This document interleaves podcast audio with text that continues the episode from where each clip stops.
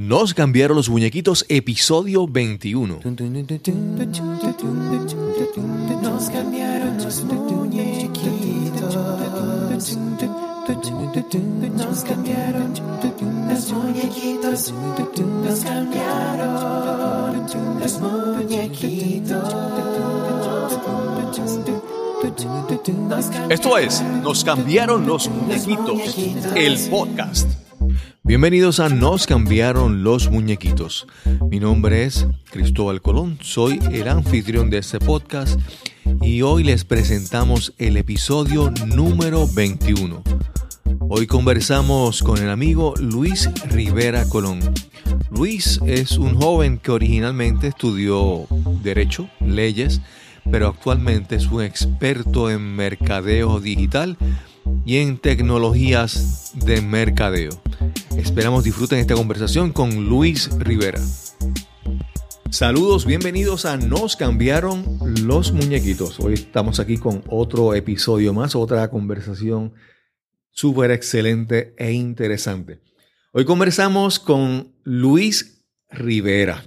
Uno dice Luis Rivera, es, un nombre tan, tan Luis y Rivera. Son muy común. Sí, muy común.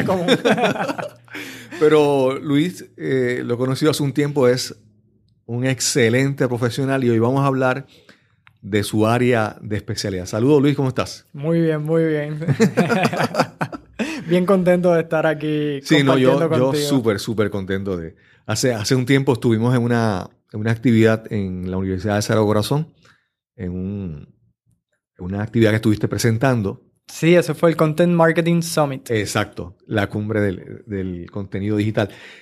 Eh, recuerdo que de todas las personas que, que, estuvieron allí presentando, yo dije, no, no, el, mejor que presentó, aparte, primero por el contenido, porque una cosa es el contenido y otra cosa es la presentación. Y yo dije que te lo dije allí, eh, la mejor presentación fue la tuya. Se nota que... no, pero oye, tengo que darle las gracias a Toastmaster. Y no lo digo porque, ¿verdad? Porque yo sé que eh, eh, tú eres ahora mismo el presidente de Toastmaster, pero la realidad es que el hablar en público no es algo que sale naturalmente. Es como todo, es una destreza, hay que practicarlo. y, y sobre todo, que haya otras personas que te corrijan y que te ayuden, porque yo había por muchos años hecho presentaciones en público, pero nunca, y siempre le pregunto a las personas para que me den su feedback y eso, pero no necesariamente están entrenados para identificar qué cosas yo estaba haciendo bien y qué no. Y el estar en Toastmaster, que me dijeran, mira, Luis, tienes que mejorar aquí, tienes que mejorar acá, y yo, ok, entonces voy para la próxima. Sí. Súper importante. Y hay mucha gente por ahí que sabe y habla de tecnología y muchas cosas, pero cuando tú llevas, te preocupas por aprender a cómo presentar tu mensaje, que la gente te entienda, que sea claro, eso te lleva a un nivel. Y ahí es que yo te considero que tú estás a otro nivel porque los que trabajamos en tecnología, o los que hemos trabajado en tecnología, pecamos de eso. Hablamos de la tecnología porque nos gusta la tecnología, pero pensamos en tecnología solamente por, como dice en inglés, for the sake of it solamente por eso. Pero la tecnología viene a resolver problemas, a traer soluciones a la gente. Entonces, esa forma en que tú le presentas a la gente esto para resolverte un problema, tengo que explicarte lo que tú lo entiendas y convencerte. Así mismo, te voy a contar una anécdota bien interesante y esto fue una anécdota de hace unos años. Eh, yo recuerdo que fui a una empresa y entonces, pues le estaba hablando de, pues, íbamos a hacer la página de internet, y vamos a hacer varias cosas a nivel de tecnología, yo se las estoy explicando. Y cuando yo termino, la persona con la que estaba reunido me dice, eh, ah, ok, wow, qué, qué, chévere todo eso que me has explicado, pero tú no eres el que lo haces, ¿verdad? Y yo le digo, sí, sí, este, o sea, esto no es una empresa grande, yo soy el que trabajo, tengo unas personas que me ayudan, pero yo soy el programador aquí, el que voy a estar haciendo todo esto. Y ella me dice, no, no, es que yo trabajo con muchos programadores y ellos no me lo explican como tú me lo estás explicando.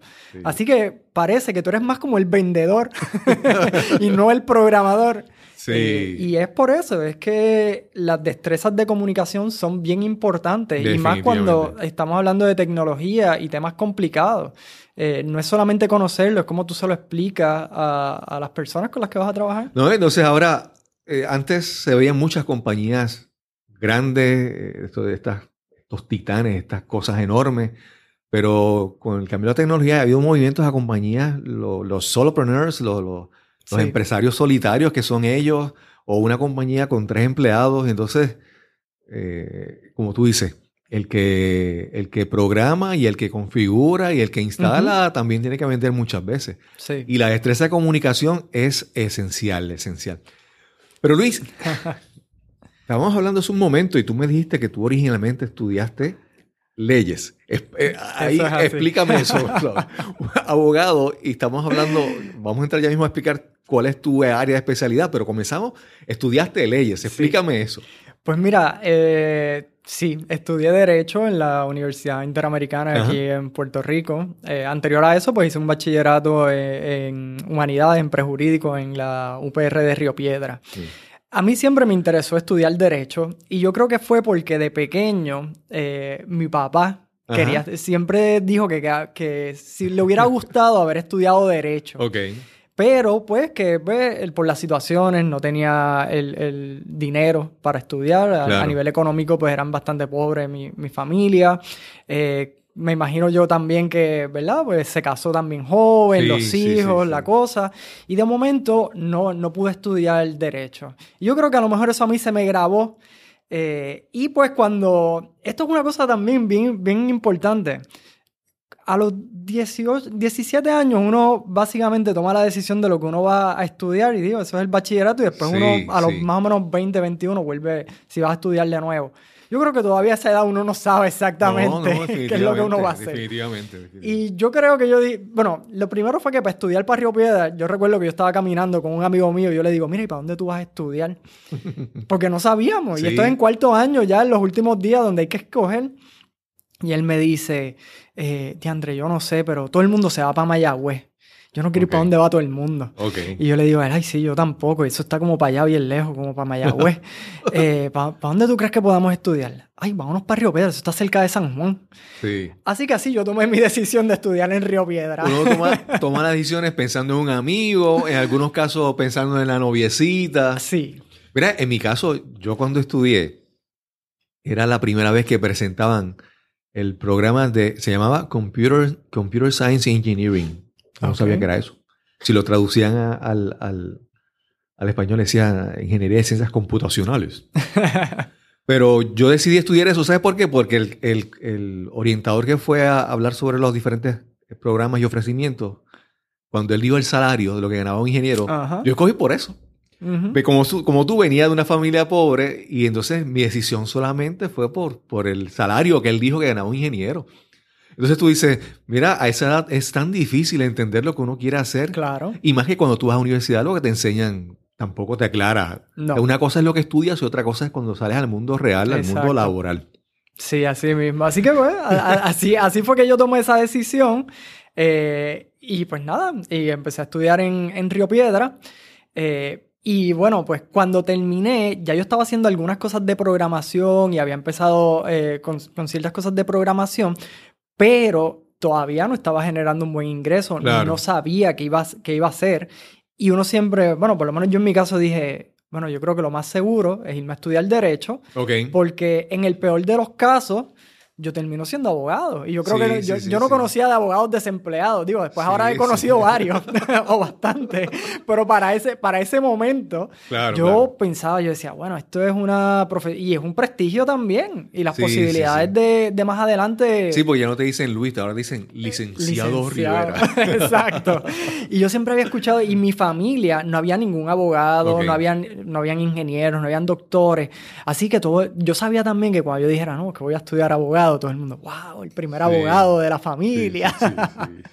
y, y, esa fue más la motivación. ¿Llegaste eh, a, a, revalidar y llegaste a trabajar como abogado o no? No, no llegué a revalidar. Sí hice práctica y fue, fue una experiencia tremenda porque la hice en comunidades de bajos recursos eh, y, y, en residenciales. Este, Hice una clínica, inclusive la clínica se suponía que era seis meses, yo la extendí a un año. Eh, y trabajamos con proyectos bien, bien interesantes de rescate de terreno eh, y de situaciones comunes que pasaban en residenciales que las personas necesitaban orientación puede ser un divorcio, una, un caso de paternidad y de momento las personas no saben ni siquiera por dónde empezar.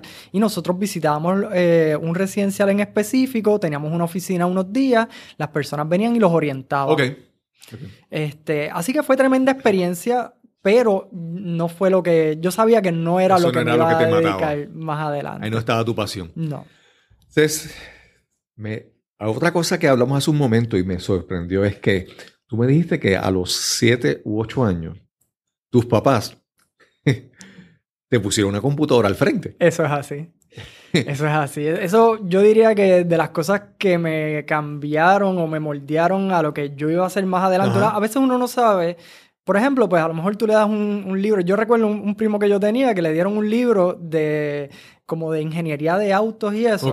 Y después el estudio ingeniero. Ah, pero a mí nunca se me olvida, porque yo me acuerdo que él me enseñaba el libro y hablábamos de eso y a mí no me interesaba tanto, pero como él tenía el libro y ese libro era bien importante, nosotros éramos chiquitos, él me explicaba cómo funcionaba el carro.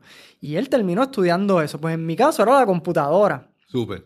A mí, a mí me, mis papás hicieron el sacrificio, porque tengo que decir que probablemente fue un sacrificio bien grande para ellos, siendo maestros, no tenían un gran salario, pero compraron la computadora. Y en mi caso era jugar con la computadora a ver cómo yo podía cambiarle los settings, a ver cómo era que funcionaba el Windows, a ver la programación, el BIOS, toda la cosa, todo, todo lo que no eran los jueguitos tradicionales como el solitario o el pinball, que eran los, los jueguitos básicos. A mí me gustaban otras cosas. Y, por ahí empecé. Y recuerdo que también el internet, eh, mis papás pusieron internet bastante rápido. Eh, y ahí, bueno. América pues, Online o CompuServe. Uno de esos, de los que hacían el ruido. Sí, con el dial el dial sí, sí, sí. sí. Eh, y, y, por ahí fue que empecé a. Me empezó a gustar todo el tema de las computadoras, todo lo que era la programación, eh, todo lo que eran los hackers, eh, que eso siempre me, me, llamó la atención, porque me parecía, eh, bueno, ya habían salido, yo creo que para ese tiempo empezaron a salir como películas de, de, estos jóvenes que eran hackers y todo eso. Este, yo, yo, inclusive llegué a tomar una certificación de ethical hacking, más a nivel de seguridad, porque después uno ya va madurando y como eso de que el hacker, eso y de lo... no, no es así. Eh, y sí me interesó la parte de, seguridad, más que todo, porque era algo interesante. Tampoco seguí por ahí, pero sí fueron herramientas que fui aprendiendo en el camino. Claro, claro. Y lo, bueno es que todas esas herramientas, eh, a veces uno dice, yo estudié esto, pero no estoy haciendo, pero todo ese conocimiento se queda ahí y en algún momento te es de utilidad. Sí, eso, eso es así. Eso de, todo lo de hacking la seguridad siempre para mí ha sido bien importante. Te sorprendería la cantidad de empresas a las que, en las que yo he trabajado y, y las que están por ahí, ¿verdad? Que a lo mejor he hecho consultoría que de momento yo les pregunto, bueno, pues no sé, vamos a trabajar el Facebook, esto, lo otro, y me dicen, ah, sí, el password lo tiene, y de momento el password lo tiene todo el mundo, y el acceso lo tiene todo el mundo. Sí, sí, sí, eh, y, y, digo, me he encontrado casos también de personas que se han ido de, la empresa y han hecho daño eh, con, con, la, con, los datos que tenían.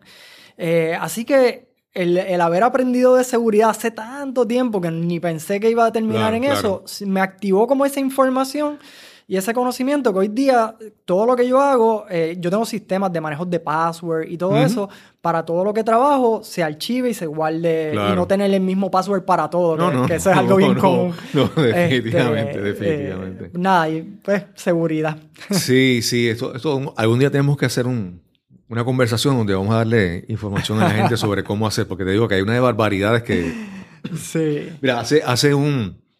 Hace un tiempo Recientemente lo he buscado y no, no, ya no está, ya no está, no está tan, ya no tiene tanta información como antes, pero antes había una página de internet que yo había visto donde la mayoría de la gente, mucha gente compra, va a una tienda por departamento, a, una tienda de estas como... Mm, sí, sí, ya sé por dónde va. Entonces compran estos sistemas de seguridad con cámaras y los instalan. Sí. Y no le cambian la configuración que viene de fábrica. Y eh, había una página de internet donde había eh, un inventario de todas las computadoras, pero todas las cámaras de seguridad que estaban como vinieron de fábrica.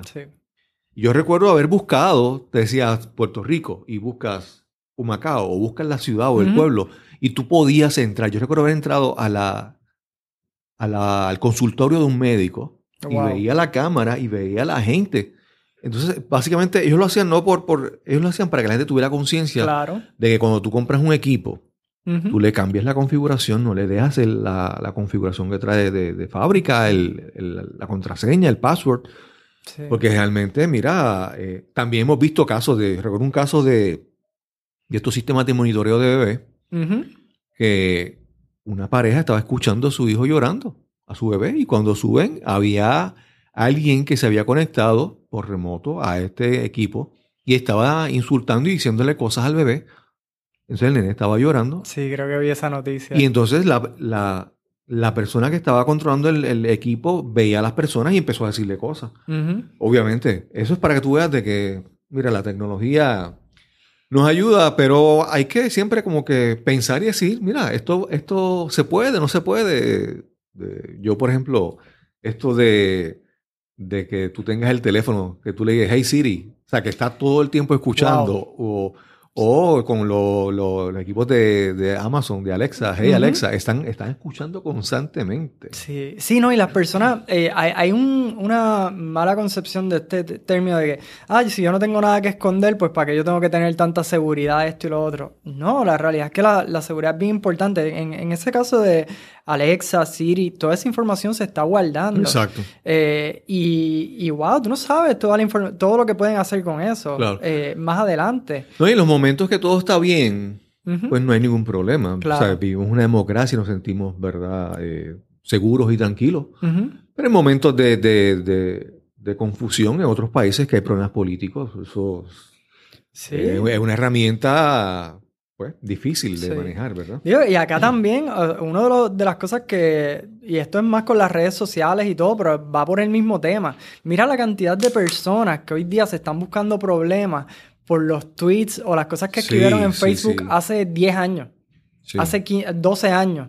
Eh, y todo eso es ¿por qué? Porque es información que está guardada, que en algún momento se puede acceder eh, y que a lo mejor hace 10 años a nadie le hubiera causado pánico el escribirlo, pero hoy día eh, eh, es, es chocante. Sí, sí. Eh, y lo mismo puede pasar con el Siri o con Sí, sí. Yo, yo recuerdo, pues, en, en mis tiempos de universidad, hace algunos años, yo recuerdo, yo, mira, muchas de las maldades o muchas de las, Ujú. de las cosas que pasaron, las recuerdo yo y posiblemente algún compañero, si se acuerda, ¿verdad? Pero en estos tiempos que vivimos ahora, todo está registrado. Sí. Hay una cámara, alguien está tirando una, una, una foto, un vídeo, eh, entonces ya vivir eh, es diferente, es como que Sí. hay que tener en cuenta eso, esa, esa privacidad.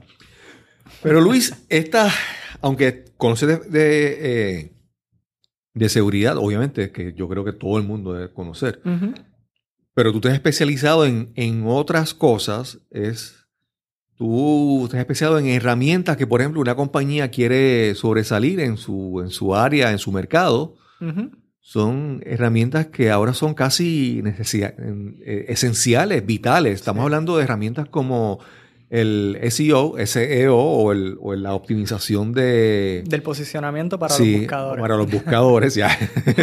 no te, te, te ayudé ahí, no te preocupes. Sí, no, no, eso. Cuando dijiste eso, el, el- cuando dices eso así, eh, por eso es que aquel, la persona dijo: No, tú no eres programador, tú eres el vendedor. y cosas como el mercadeo digital, mercadeo en las redes sociales, eh, tantas cosas que están surgiendo. Explícanos entonces cómo tú llegaste a, ese, a esa área, a esa. Pues mira, yo llegué originalmente, yo empecé a hacer las páginas de internet mientras estudiaba mi bachillerato, cogí un curso, ya llevaba un tiempo haciendo un poco de programación, hice mis primeras páginas. Yo lo primero que identifiqué fue que yo estaba haciendo las páginas, pero que nadie estaba entrando a esas páginas. Ok. ¿Ok? Así que yo le hacía la página a una compañía y de momento, pues, ajá, ¿y qué pasaba con la página? Y estamos hablando de más o menos para qué época, Eso hace probablemente 12 años. Ok. 11, 11 Ok. 12 años.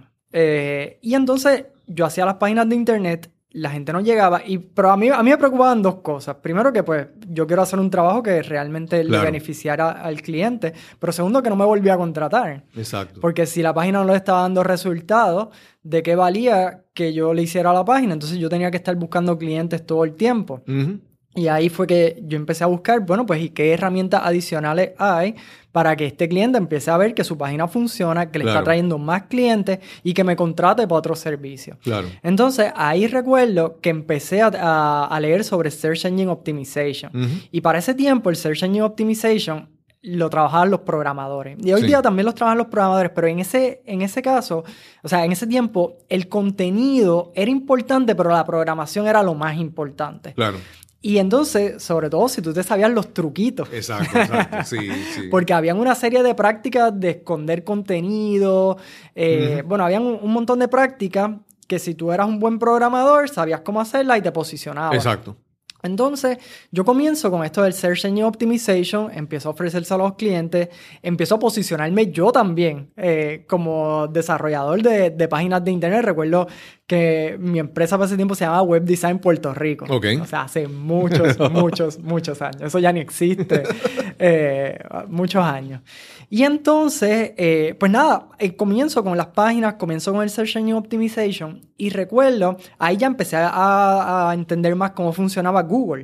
Porque el Search Engine Optimization es donde, o sea, tú estás buscando en Google y aparecen los resultados. Pero en los resultados aparecían unos por encima de los resultados, lo que le llamamos los resultados orgánicos, que son la lista de resultados normales. Y entonces eso eran los anuncios. Y yo empecé a aprender sobre Google AdWords, que era cómo comprar esos espacios de anuncios para asegurarme que si las personas estaban buscando, la página saliera en los primeros. Exacto. Y ahí entonces, ya ahí eso, eso fue un cambio bien grande, en, tanto para mí como para los clientes con los que yo estaba trabajando. Porque nadie estaba trabajando con eso. eh, y realmente cuando las personas buscaban, no había mucha competencia, inclusive por los resultados se pagaban 2, 3 centavos eh, por clic, que eso hoy día está bien lejos de... Sí, sí. Eso puedes multiplicarlo por 10 o por 20. Eh, así que empecé a trabajar con todo esto de, de Google AdWords eh, los clientes ahí empezaron a ver más resultados y empezaron a pagarme no solamente por, porque la página estuviera bien, porque ya la página le estaba dando resultados, le estaba trayendo clientes. Déjame, vamos para efecto de que, cuestión de aclarar, el costo por clic que hablaste de los tres centavos ah. es que cuando, por ejemplo, una persona, eh, una compañía, crea su página de internet y, y entonces ponen sus anuncios, el costo por clic es cuánto esa, esa compañía invirtió para que una persona diera clic, ¿verdad? Exacto. Y eso es una, una, una, proporción entre lo que la compañía invierte y cuántas personas están accediendo a algo de ello. esa, esa, es como la métrica, una de las métricas más importantes para tú saber, porque tú tienes un presupuesto y si, por ejemplo, tú tienes 100 dólares y un clic te cuesta a lo mejor un dólar, vamos a ponerla para ponerlo más fácil, eh, pues entonces tú sabes que con 100 dólares tú puedes generar 100 clics, que son, que posiblemente pueden ser 100 personas, no necesariamente una persona le puede dar más de una vez, clic más de una vez. Sí, y clic puede ser que fue y miró y no necesariamente compró. No, no, es un cliente, ¿verdad? Vamos a hablar que es un clic, no es un cliente. Sí, son como, vamos a suponer que son los clientes que entran a, tu tienda. Entraron y miraron. Entraron y miraron, así mismo. Pero tú sabes que a lo mejor si a tu tienda entran 100 personas, tú esperarías que por lo menos a lo mejor 7 o 8 compren. Exacto. Pues es, algo similar a, eso. Tú pagas por los clics, tienes un presupuesto y las personas llegan. Entonces, cuando empiezo a, trabajar con eso, pues ahí sí eh, empecé a tener más volumen de, trabajo. Eh, todavía para ese tiempo estaba MySpace, o sea que Facebook creo que estaba comenzando, tal vez. Eh, no, todavía no tenían el sistema de, compra de medios. Eh, todavía no, o sea, las compras a nivel digital no estaban tan sofisticadas como hoy día. Eh, y bueno, pues así fue que, como tal empezó mi, carrera en mercadeo digital. Pero entonces ahí comenzaste, todas estas cosas requieren certificaciones, adiestramientos. ¿Cuáles son ahora tus, tus adiestramientos más, más recientes, las áreas que te has especializado, que, que son las que, las que tienes ahora más vigentes al día? Sí, pues mira, ahí eh, para todo lo que es el mundo digital hay tres, temas que son bien importantes. Número uno, Google AdWords, que es esa herramienta que te estaba mencionando. Los anuncios que le pagas a Google. Exacto, que tú le pagas a Google, es el buscador más utilizado eh, y sí, eh, hay unos exámenes de certificación, son varios. Eh, los exámenes es un proceso, hay que estudiar, ¿verdad? Eh, hay que prepararse. Yo ofrezco los talleres de certificación para, para eso de Google AdWords. Lo otro es Google Analytics y te sorprendería que muchas personas no le ven el valor a analizar la data. Sin embargo, es uno de los temas más importantes porque, y una vez yo escuché o leí este, esta frase que decía, por cada 100 dólares que tú inviertas, invierte por lo menos 25 en analizar qué pasó con esos 100 dólares. Y a mí me parece bien correcto. A lo mejor la cifra no necesariamente, ¿verdad? en esa proporción, pero tú tienes que invertir en análisis. ¿Por qué? ¿Qué pasa? Si tú sigues invirtiendo, invirtiendo, sí vas a ver el resultado. Porque, o sea, si estás haciendo un buen mercadeo y estás invirtiendo, vas a ver los resultados. Ahora, ¿Cómo tú puedes mejorar esos resultados? Optimizar esos resultados. Y optimizarlo, pues tú tienes que analizarlo y tienes que tener una persona que, que analice eso. Entonces, muchas veces cuando tú analizas esos resultados, tú encuentras ahí es donde tú encuentras a lo mejor una reducción en, en costos o un, un, aumento en el retorno de inversión. Eh, y estamos hablando de que cuando, mientras más tú gastes, más importante va a ser ese análisis. si yo estoy gastando, por ejemplo, mil dólares mensuales en publicidad y a lo mejor de eso, 200 dólares le está llegando a gente que no le interesa nada. Pues yo estoy perdiendo esos 200 dólares. Y a lo mejor yo digo, me va bien. Vamos a poner que, que es un dealer de autos. Eh, estoy haciendo la publicidad, el dealer de autos, y a lo mejor de eso están 200 o 300 dólares se están malgastando porque la gente no está tomando acción. Claro. Pues si de momento el dealer dice, no, es que me va bien, olvídate, ahora yo voy a invertir 2.000 dólares. $3,000 mil dólares, cuatro mil dólares. Ahora ese gasto de, de, de dinero que no te está produciendo retorno de inversión, a lo mejor no es 300, a lo mejor es 1000 o 2000 dólares que se están gastando adicionales, que bien utilizados pudieran generarte más, mayor resultado, mayor ganancia, un mejor return of investment, que al final de cuentas es la métrica eh, para eso. Eh, por eso es que es bien importante todo lo que es Google, eh, Google Analytics, que es la herramienta de Google de análisis, eh, y lo otro es Facebook Advertising. Okay. Eh, iba a decir antes de que un con lo de Facebook Advertising, es que también muchas veces uno tiene que identificar, a veces uno tiene esta idea de quién es la, los posibles clientes de uno. Y realmente muchas veces te das cuenta cuando analizas que no son esos. Exactamente. yo, yo, recuerdo en mis años de juventud que todo el mundo decía, yo quiero, ay, esta emisora de radio, es, yo quiero que tenga esta música. Porque uno piensa que es la que uno. Pero, claro. pero los ejecutivos de radio en aquel entonces ellos escogían la música para la gente que le, que le consumiera. Por lo tanto, así es ahora. Tú, ¿cuál es la audiencia, cuál es la clientela, el mercado que te va a responder? Si tú de repente dices, tú estás haciendo, vendiendo maquillaje para, para adolescentes, por ejemplo, ese es tu enfoque, ¿verdad? Pero te das cuenta que mujeres de 50 años se las están comprando y están pagando. Entonces dices, ay, pero entonces, ¿cómo tú reenfocas? Claro. Las herramientas de análisis te permiten entonces identificar todos esos factores, ¿verdad? que, son... No, las herramientas de análisis son eh, muy buenas. Google Analytics específicamente es una herramienta bien buena. Eh, inclusive ahora mismo ellos están utilizando inteligencia artificial que ya básicamente tú le puedes casi hacer una pregunta a Google Analytics y te responde. Eh, donde tú puedes saber tu demográfica eh, bien específica, de dónde, inclusive si te están visitando de Puerto Rico, de qué área te están visitando. Eh, los ingresos de esas personas muchas veces. También. En Puerto Rico no hay mucha data en cuanto a los ingresos. Sí en Estados Unidos, cuando tú haces análisis, muchas veces sí te da los resultados de ingresos, pero en Puerto Rico no, porque la data no está disponible. Pero eso también te dice información de si, por ejemplo, si tiene un vehículo, si tiene un celular, si tiene un celular que es ah, eso sí. Apple, si es Android, te permite entonces ver todas esas cosas. Esa información se puede, o sea, se puede utilizar como para llegar a otras conclusiones que, que hay que tener cuidado, no son 100% certeras, pero sí. Eh, ¿Por qué? Pues hay unos datos que dicen que, por ejemplo, las personas de eh, que tienen el, si tienen el iPhone X, que vale mil dólares, eh, pues se esperaría que tengan un nivel socioeconómico X, que no necesariamente corresponde, ¿verdad? Y es así, hay, que tener, hay que tener otros datos en consideración, eh, pero eh, hay un cierto tipo de lifestyle asociado a una persona que tiene un iPhone X. Por lo menos sabemos que es un technology early adopter. si yo tengo una tecnología nueva, él es una persona que, que pudiera ser un buen cliente. Pero también eso, la información siempre ahí te iba a decir que también la información es relevante como el, o sea, vamos a- ahí, te da, ahí te dan un dato, te lo dan ahora, y es relevante, pero también es relevante si te dan el contexto, te dan la tendencia. Por ejemplo, si una persona que tiene, para darte el ejemplo del que estás hablando, del iPhone X, una persona que, que tiene un iPhone X, tú pensarías que es que el early adopter, pero es que el teléfono anterior ya tenía 4 o 5 años. También, Y, también. ve, eh, o sea, que te digo que, que los datos y también el contexto, las tendencias con el paso del tiempo, por eso es que esto es información, eh, Google y toda esta compañía siguen acumulando información histórica Claro, para darte un cuadro más claro, ¿verdad? claro. Por eso es que yo digo que la gente piensa que, ay, es que Google te da Gmail y es gratis y todos los No. productos son, son- los productos son, son gratis.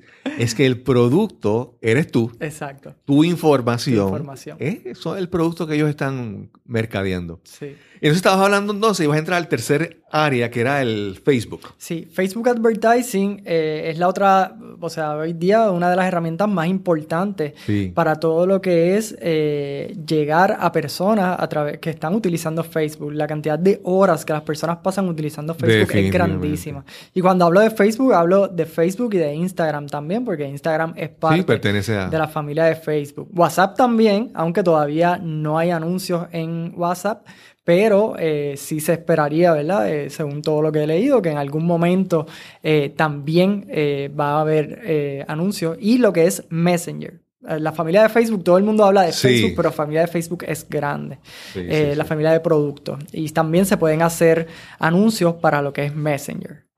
El problema con, con, con Facebook es que tienen una, es, ¿cómo te diría? Es eh, el alcance que, o sea, la penetración en el mercado, en, en la vida de las personas, Ujú. eh, ya es casi...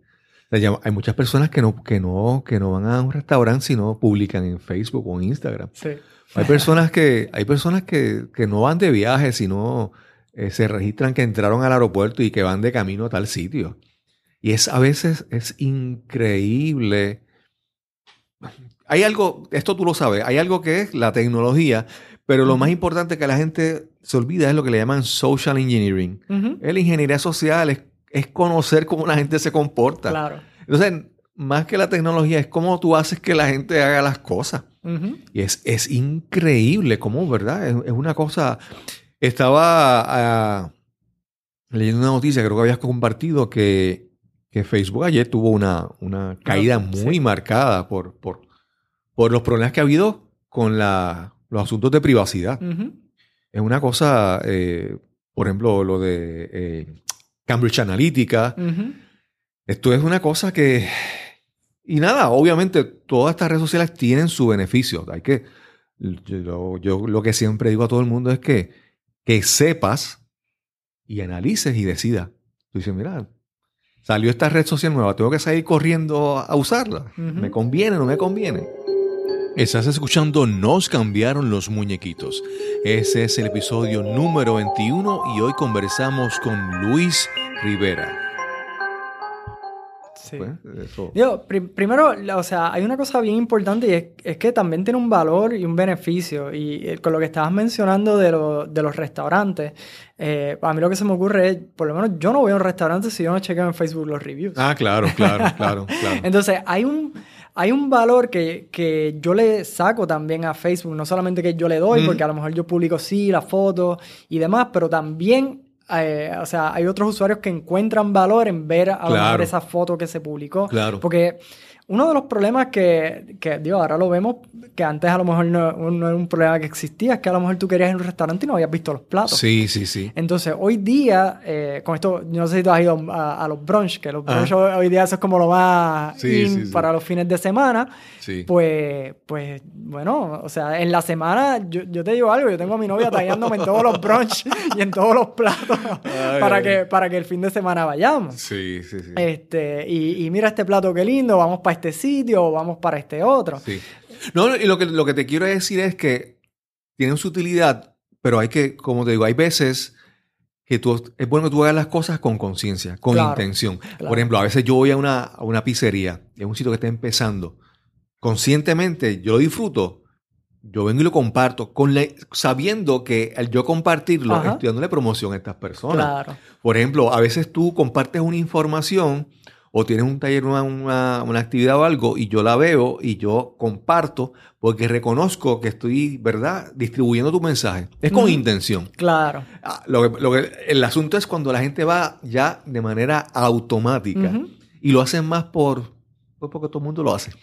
Sí, sí, eh, eh, es así. Eh, nada, eso es bien importante. Mira, hoy, hoy día, y una de, de las cosas que, que más está que se ha convertido ya, yo diría, hasta que hasta un problema, el tema de los influencers. el que todos los jóvenes hoy día quieren ser influencers. Sí, sí, sí. y hacen cualquier tipo de cosa porque la gente los vea. Y entonces sí, Facebook es, un tremendo canal y como tú mencionas, si yo a lo mejor voy a un lugar o comparto algo, yo a veces comparto ciertas noticias de tecnología, de negocios, de temas, pues sí, es porque yo quiero que esa información se difunda. Claro. Eh, o si comparto un mensaje o algo que escribí también.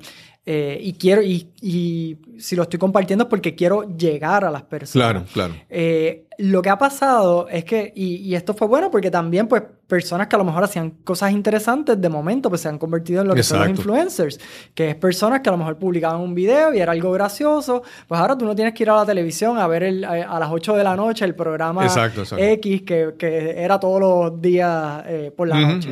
Ahora tú te metes a, a Instagram o a Facebook y ves a este comediante y eso le ha abierto las oportunidades a que ellos hagan, su, su comedia o lo que sea que estén haciendo. Sí, hay personas que han sido artistas que han sido descubiertos en, las redes sociales, en, Facebook, en YouTube, y de, ser eh, eh, figuras en, ahí conocidas en la red social, de repente ha brincado a ser figuras públicas. Sí. Se han arrancado sus carreras, que es lo que es chévere, ¿verdad? Pero, por otro lado, pues también ha traído esto en, los jóvenes eh, que hacen cualquier, que, que pues a lo mejor porque han leído sobre eso, alguien han visto estos jóvenes que, ah, bueno, mira, se volvió famoso porque hacían estas bromas o porque hacía esto, ah, pues déjame yo hacer lo mismo. Eh, y, nada, eso yo, yo pienso que yo he estado leyendo mucho sobre, sobre ese tema, eh, porque lo que los jóvenes piensan es, ah, porque sí, míralo, ya, mira todo el dinero que hizo. Sí. Porque, o sea, la idea no es ser famoso nada más es ser famoso y, generar unos ingresos. Exacto. Eh, pero eso no necesariamente va una cosa atada a la otra. Claro, claro. Eh, y eso, pues, yo creo que ha traído otros problemas también. Sí, sí, sí. Eh, entonces, cuando estas, estas tres áreas, tú me dices que tú eres especialista, tú tienes unas certificaciones. Sí. Y entonces, las certificaciones, tú, las personas que desean, es, fácil, vamos a decir, en tu caso, tú comenzaste con estudiando Derecho, eh, es fácil para una persona que no haya, por ejemplo, haya tenido un bachillerato en, en computadoras o en informática. Es, es, fácil para una persona desde cero comenzar a especializarse en, en una de estas tres áreas. Pues mira, estos talleres eh, y estas certificaciones, la idea es que cualquier persona pueda tomarlas. no, es, no es como a lo mejor un curso en una universidad donde tú tienes que tener una serie de requisitos. Sí es bien importante que estés consciente de lo que es el ecosistema digital. O sea, tienes que saber lo básico, que es una página de internet, tienes que haber utilizado Facebook y pues, conocer, ¿verdad?, cómo funcionan las páginas, etc. Pero más allá de eso, la idea es eh, que realmente... Y, estas herramientas se han sofisticado para, que la, para hacerlo más fácil posible. Porque sepan que estos son los motores que, que generan ingresos para estas compañías. Definitivamente. Eh, Google para, ¿verdad? Y Google tiene muchísimos proyectos y lo que es ahora Alphabet y demás que están invirtiendo en inteligencia artificial, etc. Pero principalmente donde ellos reciben ingresos es a través del motor de anuncios eh, de Google AdWords, que ahora se llama Google Ads. Hace como una semana cambiaron de nombre para hacer un conglomerado de todas las herramientas y ahora se llama Google Ads. Entonces, ellos han hecho que esto sea lo más fácil posible, pero al mismo tiempo si ha habido una eh, como una especialización en eso. A lo mejor antes yo podía trabajar eh, Search Engine para un solo cliente, yo trabajaba Search Engine Optimization, yo solo. Search Engine Optimization, la página, la compra de medios, yo hacía todo.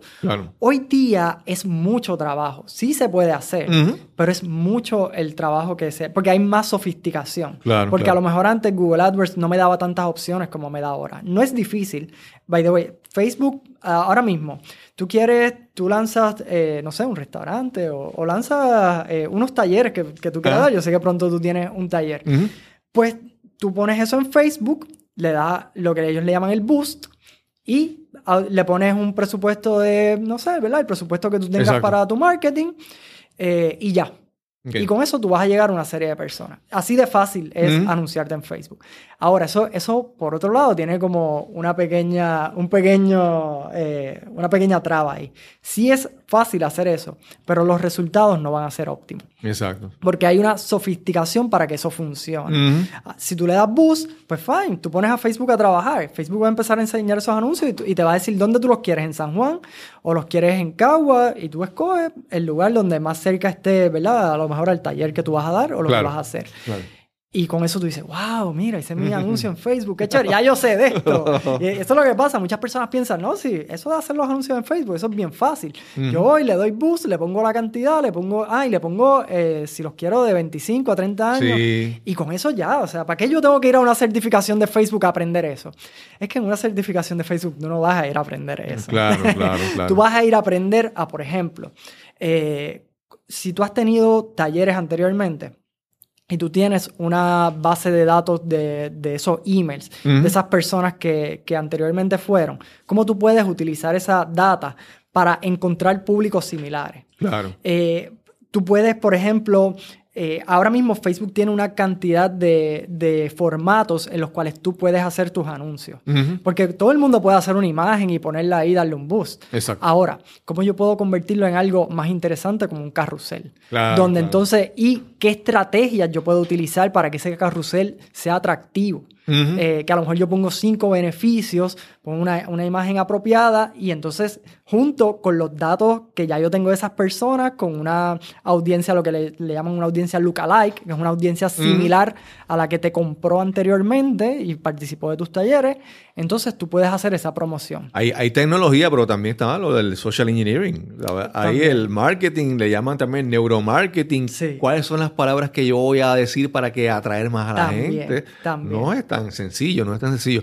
No, y te digo lo de la certificación, es que algunas personas quieren buscar opciones para uno generar ingresos o especializarse, y estas cosas son accesibles. Tú puedes comenzar a estudiarlo, pero hay un, hay un punto que hay que, hay que resaltar, es que tú no estudiaste esta certificación y te quedaste ahí ya esto cambia constantemente. Tú puedes tener la certificación y hay que recertificarte y hay que seguir estudiando. Sí, Para, para eso es bien importante. Estas certificaciones, por lo general, tienen un término de un año. Exacto. tengo que todos los años coger los exámenes nuevamente. Eh, y, no es simplemente porque me van a dar la misma información en este examen, es que la plataforma cambia. Cambia, cambia. Había gente que antes vivía de sus videos en, en YouTube y de repente eh, YouTube cambió los parámetros para monetizar, para pagar. Ahora necesitas tantas vistas y tanta cantidad de suscriptores y una serie de cosas que obviamente eh, los tiempos antes de que tú te estudiabas algo y sacabas un título de, vamos a decir, de abogado. Ajá, sí, sí. Y entonces ibas a hacer eso por, por el resto de tu vida. No, ahora todo es tan dinámico que, y, es, y eso es importante, eso es bueno.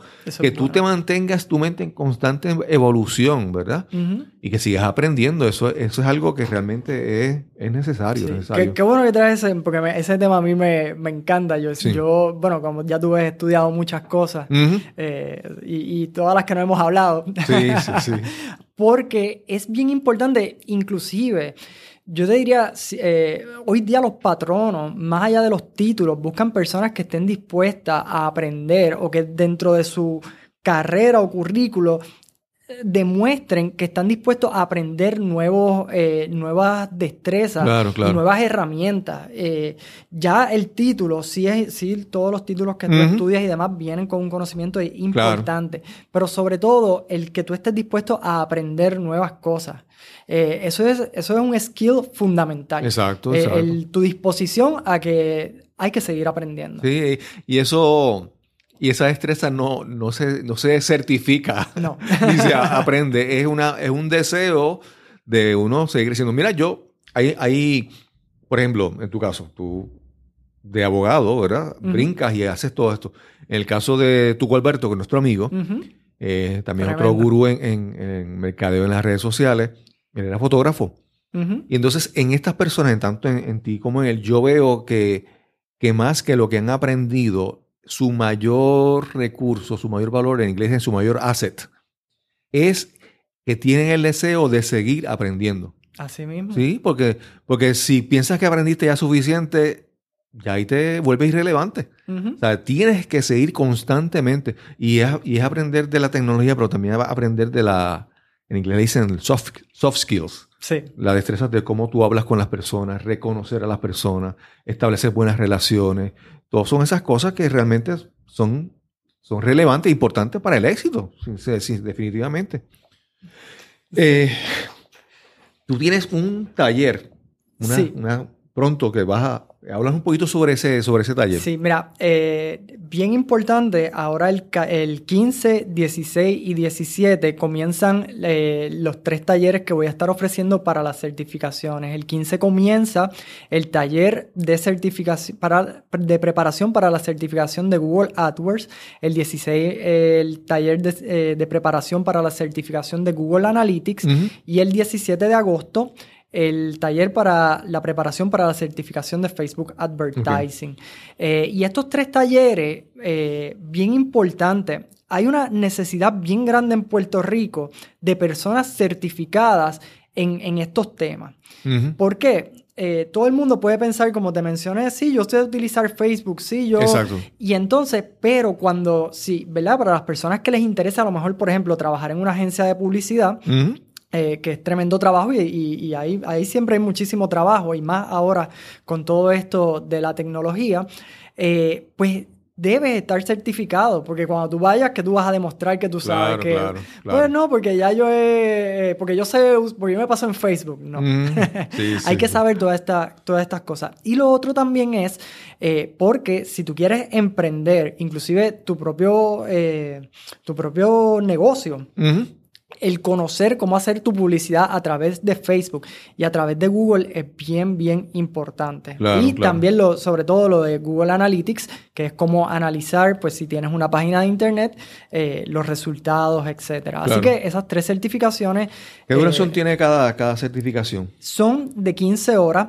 Eh, así que van a ser tres semanas, por tres semanas. Empieza la del 15, pues los próximos, eh, el 15, el 21 eh, y el 28, y así, pues, ¿verdad?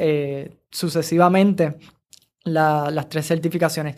Bien importante, en estas certificaciones yo cubro la parte teórica, para que puedan coger los exámenes, porque Google AdWords tiene su examen, Google Analytics Facebook tiene su examen, pero también yo cubro una las herramientas prácticas. Ahí vamos a hacer ejercicios donde tienes que montar una campaña. Por ejemplo, si estamos hablando de Google, en la primera, eh, en, en, ese primer día, pues vamos a empezar y vas a hacer eh, tu, tu, research de keywords. Claro, claro. Y yo, yo, les voy a dar un ejemplo de lo que sería un negocio eh, y entonces tienes que ir montando a lo largo del curso, tienes que ir montando esa campaña y vas a pasar por todo el proceso y vas a practicar. Lo mismo con Facebook y en el caso de Google Analytics también. En el caso de Google Analytics pues es buscando una, una información dentro de, de, toda esa herramienta. En, en, esta, en, esta, en las versiones anteriores que tú has dado de estas sesiones anteriores de, de estas certificaciones, ¿cuál es el,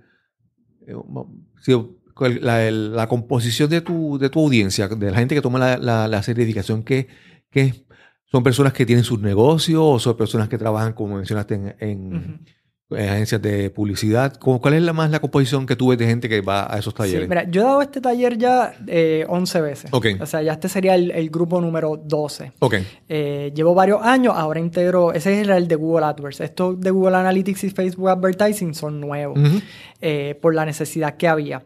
Las personas que vienen para este tipo de talleres, número uno, pues las agencias de publicidad siempre me envían a las personas que, que trabajan en esos departamentos para que se certifiquen y para que aprendan sobre todo, no solamente para la certificación, muchas veces aprenden cosas, aún cuando trabajan en el day to day, aprenden cosas nuevas y eso, eso, ¿verdad? Pues es bien bueno.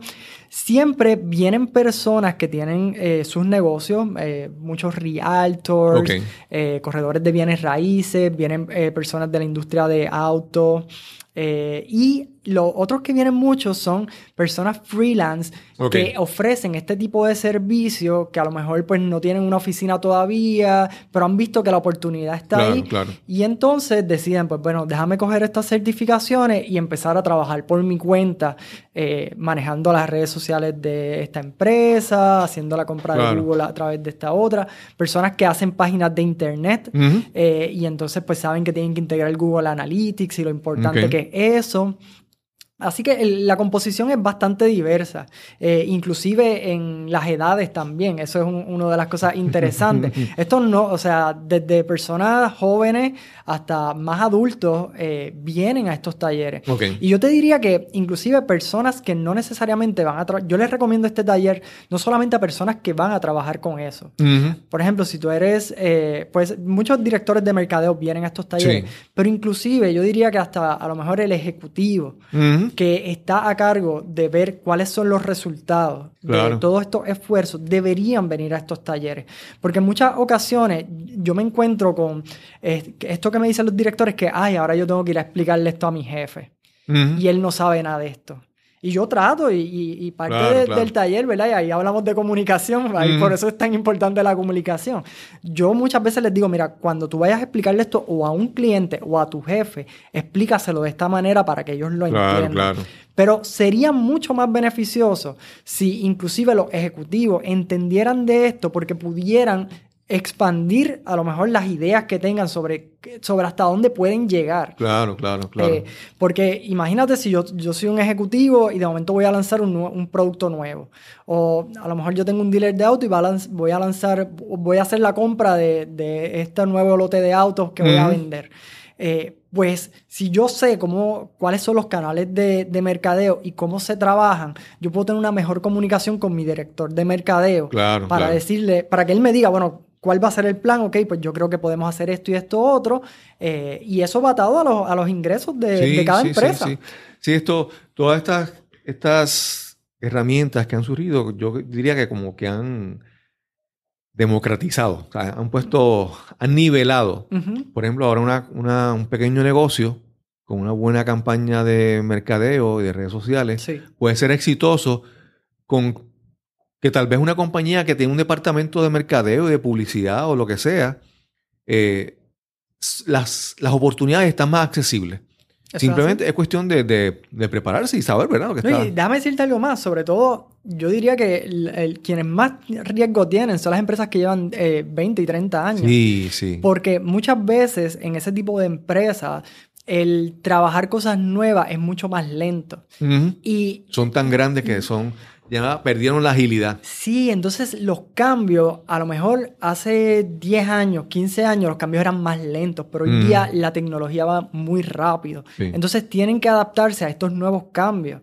Eh, y, muchas veces, pues, viene de momento esta empresa que salió hace dos o tres años, que invirtió muchísimo en tecnología, que de momento tiene estas campañas de Facebook espectaculares, está en Google, eh, saben lo que está pasando con, con, su página de internet, usan Google Analytics, y de momento, olvídate de la empresa y los 20 años y toda esta historia, ¿verdad? Que yo sé que tiene un valor sentimental. Sí, sí, sí. Y, y, uno habla de, de todo eso, pero, eh, o sea, se quedaron atrás. Sí, eso. Hay tantos ejemplos que uno ve, compañías que eran, un ejemplo que ya viejito es el de la Kodak, ¿verdad? Que, era el, pionero en, cámara y desapareció. Más reciente, BlackBerry, que era el, ese era el, aparato que hasta los presidentes usaban de Estados Unidos. Ese era el aparato preferido porque era seguro, era confiable y, y, se quedó atrás. Y entonces así tantas cosas, tantas cosas.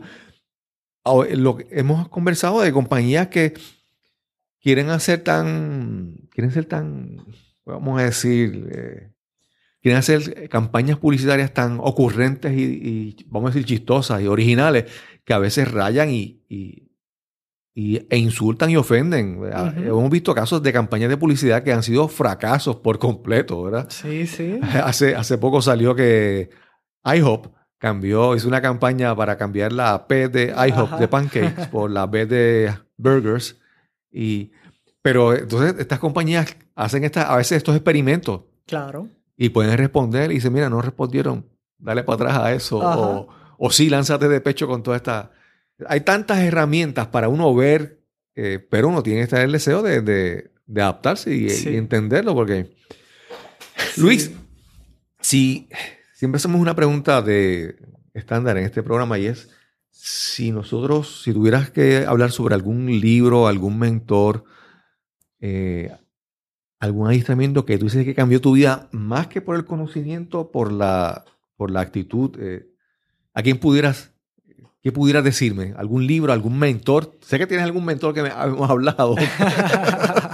Bueno, mentores he tenido eh, varios. Yo te diría Anita Paniagua, yo la considero mi mentora. Eh, sí, la eh, tuvimos aquí hace, hace par de episodios. Es tremenda y, yo digo que cinco minutos con Anita Paniagua, eso es como una hora, en, día, como una hora, ¿no? Eso son semanas de leer libros. Exacto, exacto. Yo hablo con ella y definitivamente mi, mi perspectiva de momento me la cambia.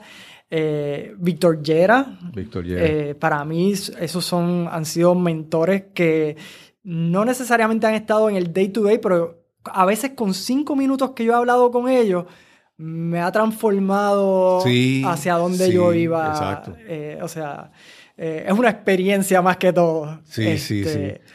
Víctor, yo lo hemos tenido aquí en unos episodios anteriores y Anita son personas que, Anita es una persona que solamente cuando te habla, hasta su voz, eh, hasta su tono de voz te convence. Es, lo que dice y cómo lo dice. Y Víctor también es una persona de ideas así. Wow. Eh, son, yo te digo, soy, soy afortunado de haberlos tenido aquí, eh, haberlos entrevistado y haber compartido con ellos, así también como contigo. Eh, desde hace tiempo te, he estado siguiendo parte de tu, de tu crecimiento, tu progreso. Recuerdo una ocasión que nos hablaste que te ibas un tiempo a, Nueva York a trabajar. He estado varias veces por allá. Sí, sí, y esas experiencias, pues a nosotros nos hace eh, yo por lo menos me disfruto. O sea, el hecho, el ver que tú progreses y sigas creciendo, eso me hace sentir bien. Eso me, llena, me llena de orgullo, saber que estás, que estás, que estás creciendo. Eh, nuevamente, para, para resumir, Tienes tus talleres el 15... 16 y 17 de agosto. ¿Sí? Eh, pueden ver toda la información, está a través de Eventbrite. Eh, en mi página de Facebook me pueden buscar como Luis Rivera Colón o Transparent Digital Marketing, que es la, la página de la agencia. Claro, eh, donde trabajo todos los servicios eh, de publicidad y mercadeo digital, etcétera. Eh, en esas dos páginas pueden encontrarlo o a través de Eventbrite lo pueden encontrar a sí mismo y, bueno, creo que tú vas a compartir los enlaces. Claro, sí, compartimos los enlaces en las notas del programa. Van a estar ahí. Y es, y es, y es que la gente tiene que entender que esto es más que tecnología, ya estas son cosas que son herramientas necesarias, ¿verdad? Yo recuerdo hace muchos años que tú le pagabas al, tú tenías un negocio, yo trabajaba en una tienda de zapatos en la avenida Borinquen, en el barrio obrero, y le pagaban, como casi todos los comerciantes de esa zona, le pagaban a, un señor de allí que tenía un vehículo con unos, megáfonos, y esa era publicidad, y se iba por la, la avenida anunciando, o le pagabas a, alguien de la comunidad y le daba unas hojas sueltas y se paraba. También. Pero entonces ahora, esas herramientas Digo, se siguen usando, pero hay herramientas mucho más efectivas, mucho más... Esa es la palabra más importante, Sí, efectivas y, que generan eh, retorno. Sí. Que tú puedes medir, que pues... Por ejemplo, en el caso de, la, de, la, de las hojas sueltas, tú le dabas las hojas sueltas y tú no sabes si las tiraba un zafacón o algo así. Exacto. Pero ahora tú tienes la capacidad de ver un esfuerzo, realizar una, algo en tu, tu eh, empresa, en tu negocio, hacer una campaña y puedes ver si, resultó o no. Y entonces, si no se resultó, hace ajustes. Y de esa, esa flexibilidad. O sea que ya no, ya no es que no puedes, ya no hay excusa de decir que no, es que es tecnología y yo no sé eso. No, no, cada vez lo hacen más fácil. Y si se, se hace, se te hace difícil, contrata a un experto que te pueda entonces ayudar con eso.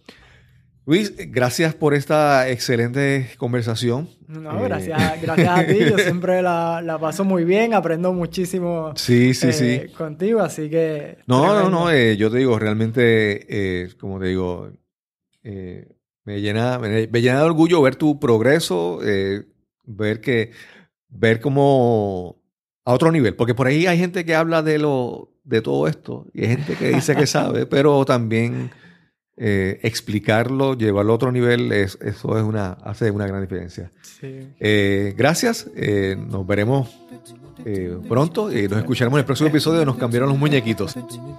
Queremos agradecer a Luis Rivera por esta excelente y súper interesante conversación sobre cómo la evolución tecnológica constantemente afecta nuestras vidas. Queremos además invitarte a que nos visites en losmunequitos.com losmunequitos.com para que te puedas suscribir. Además, ver las notas de este y otros episodios. Te agradecemos enormemente las valoraciones o reviews de 5 estrellas en iTunes y en otras plataformas de podcast donde nos escuchas constantemente. Y si disfrutas de estos episodios, recuerda compartirlos con tus amigos, con tus familiares, a través de las redes sociales.